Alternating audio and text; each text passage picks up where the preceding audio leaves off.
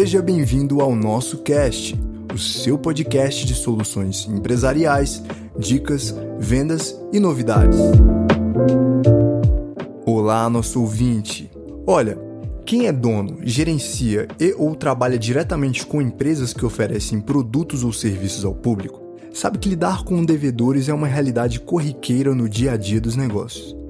Indo desde ocasiões simples, como o esquecimento da data de vencimento, até algumas mais sérias, como a falta de dinheiro para quitar a dívida, a grande verdade é que existem inúmeros motivos que podem fazer com que alguém se torne um devedor.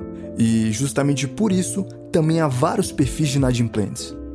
Contudo, apesar de existirem variações quase infinitas de devedores, os especialistas do mercado preferem agrupar todos eles em apenas quatro categorias: os ocasionais, os crônicos, os negligentes e os maus pagadores. Saber identificar com qual tipo você está lidando é algo que pode ajudar bastante na hora de realizar cobranças ou entrar em acordos. Assim, vamos falar sobre as particularidades de cada um deles. Vem comigo. Primeiro é o devedor ocasional. É aquele que não costuma atrasar ou deixar de pagar, mas devido a problemas inesperados ou apenas por se esquecer da fatura, a deixou vencer. Pessoas com este perfil tendem a pagar com agilidade quando são cobradas, por isso prefiro adotar uma cobrança preventiva antes do vencimento, com avisos do tipo: ah, sua fatura está prestes a vencer Durante o ato da cobrança, opte por uma abordagem personalizada, de tom ameno e que seja adequada à situação do cliente. Lembre-se de que muitas vezes pode se tratar de um consumidor fiel do seu negócio, com quem você já possui boa relação e, por problemas financeiros momentâneos, às vezes atrasou o pagamento em questão. O próximo é o devedor crônico ou viciado. O devedor crônico, conhecido popularmente como devedor viciado, é aquele que possui má organização de suas finanças e, por isso, perde prazos com frequência e paga suas dívidas somente após a cobrança. Porém, apesar de desorganizado, ele sempre acaba quitando a dívida em aberto, mesmo que essa já esteja com o valor acrescido das multas de atraso. Dessa forma, é importante que você não o confunda com um mal pagador e adote uma linha de cobrança correta para manter um relacionamento próspero com o cliente. Afinal, atrasos ou não, ele ainda gera renda para o seu negócio. Disparos de e-mail e de SMS amigáveis, lembrando da importância de pagar com antecedência para evitar multas, ou até mesmo oferecendo descontos negociáveis no valor da fatura, são boas abordagens para conversar com este tipo de devedor. O próximo é o devedor negligente. Com um risco elevado de manter dívidas de longa data ou até mesmo irrecuperáveis, esse perfil é marcado pelo descontrole de suas finanças, adquirindo mais dívidas do que pode honrar. Por acreditarem que no futuro terão condições de arcar com seus compromissos financeiros, muitas vezes as pessoas inseridas nesse grupo criam dívidas de maneira quase inconsciente. Assim, Através de uma régua de cobrança bem definida, é importante que você acompanhe de perto as chances de pagamento desse cliente, prevendo ações gradativamente incisivas que aumentam de peso à medida que o tempo passa e o pagamento não é efetuado. E por último, temos ele, o mal pagador.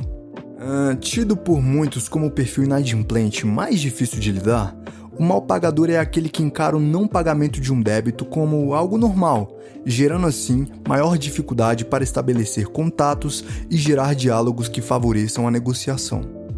Por serem pessoas muito pouco afetadas por ações de cobrança, é necessário adotar uma régua mais rígida, que comunica ao devedor de maneira formal e, ao mesmo tempo cordial, dos riscos e implicações legais que podem vir a o afetar caso não realize o pagamento da dívida. Em casos de clientes maus pagadores, não hesite em tomar medidas mais drásticas, como incluir seus nomes nos birôs de crédito, ou seja, negativação, ou entrar com ações judiciais para arrecadação do valor devido. Agora que você está por dentro das particularidades de cada devedor, é interessante ressaltar a importância do SMS em lote e da carta cobrança. Cobrar um cliente não significa estragar o seu relacionamento com ele Antes de optar por ações de cobrança mais incisivas, como as negativações, você pode prezar por uma abordagem mais amigável, amistosa e personalizada, como é o caso do SMS em lote e da carta cobrança. Através de ambos, você pode, de maneira simples e descontraída, relembrar ou informar o devedor sobre a situação em aberto.